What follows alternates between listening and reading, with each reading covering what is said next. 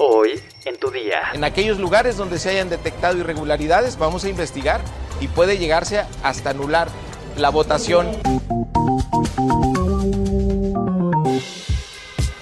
Tu día con el Universal. La información en tus oídos. Hola, hoy es lunes 1 de agosto de 2022. Inicia la semana y el mes bien informado. Entérate. Nación.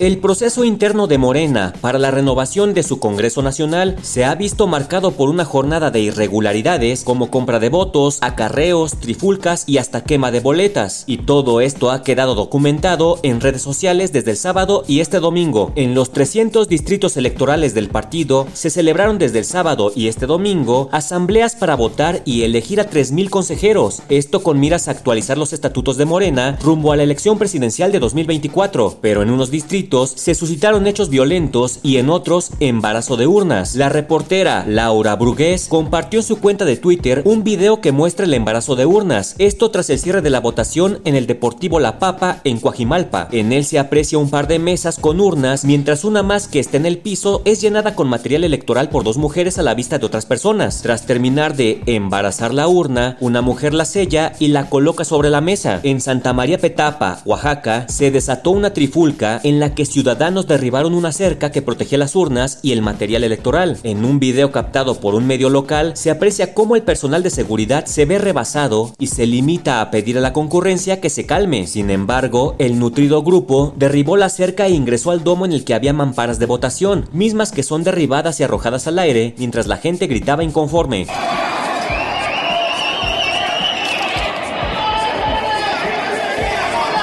En Chiapas, en el Distrito 13, con cabecera en Huehuetán, la elección de consejeros tuvo que ser suspendida por el clima de violencia en el que se estaba desarrollando, ya que además de registrarse un zafarrancho, varias urnas y material electoral fueron apilados y quemados. Por su parte, el dirigente del partido, Mario Delgado, acusó que estos eventos fueron provocados por personas ajenas al movimiento.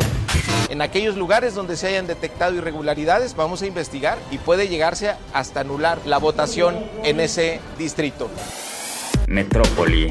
Un incendio al interior de la Plaza de la Tecnología en la Ciudad de México movilizó los cuerpos de emergencia quienes cerraron el eje central para realizar los trabajos para detener la ignición. Los primeros reportes señalaron que el incendio inició en dos locales comerciales que resultaron afectados. Al lugar acudieron paramédicos quienes atendieron a dos personas intoxicadas. Bomberos de la Ciudad de México realizaron la extinción del fuego de manera inmediata, esto para evitar que se extendiera a otros locales. La jefa de gobierno de la Ciudad de México, Claudia Sheinbaum, supervisó los avances de los trabajos de renovación de la línea 1 del metro en el estacionamiento de trenes conocido como El Tapón, ubicado en Pantitlán, zona donde se han retirado 5.047 toneladas de materiales. Por su parte, el director del metro, Guillermo Calderón Aguilera, detalló que el retiro del sistema de control ya está concluido en un 97%, la instalación de ménsulas presenta avance del 98% y el retiro de cable 81%, pues falta el tramo entre las estaciones San Lázaro y Moctezuma. Estados. La madrugada de este domingo, sujetos armados asesinaron a balazos a Jesús Rivera Rojas, presidente de la Asociación de Bares, Restaurantes y Discotecas de la costera Miguel Alemán en Acapulco. Esto cuando salía del bar Tóxica, que era de su propiedad. Según reportes policíacos, paramédicos de la Cruz Roja arribaron al lugar de los hechos, donde encontraron al empresario muerto y a un hombre herido de bala que fue trasladado a un hospital para recibir atención médica. Mundo. Este domingo, el gobernador del estado de Kentucky, Andy Beshear, informó que al menos 26 personas, incluidos cuatro menores de edad, murieron por las inundaciones que se presentaron en el centro y este del estado y avisó que la cifra subirá y puede que las autoridades sigan encontrando cuerpos durante semanas. También explicó que aún no ha podido acceder a algunas partes, ya que la lluvia está complicando las labores de rescate. Además, anunció que va a activar a más reservistas de la Guardia Nacional Estatal para que ayuden a rescatar a las personas que han quedado atrapadas por las aguas en las azoteas de sus casas e incluso han tenido que subirse a los árboles. En un comunicado, la Casa Blanca informó que el presidente de Estados Unidos, Joe Biden, anunció este viernes la declaración de Kentucky como zona de desastre mayor para confirmar la ayuda que el gobierno federal dará al estado para hacer frente a estas inundaciones.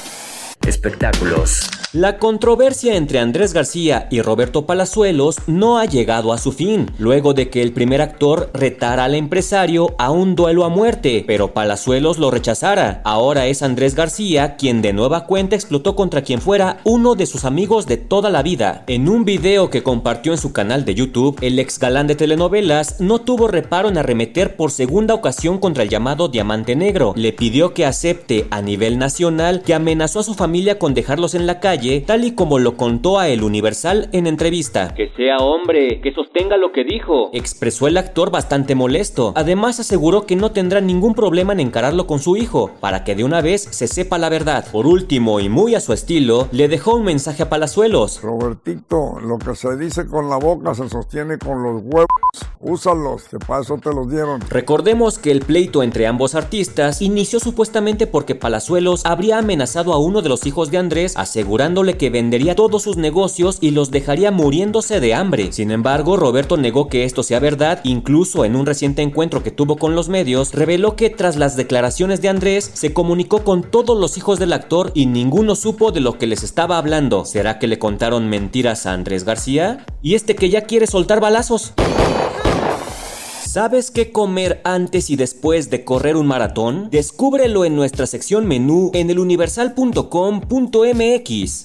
Ya estás informado, pero sigue todas las redes sociales de El Universal para estar actualizado. Y mañana no te olvides de empezar tu día, tu día con El Universal. Tu día con El Universal.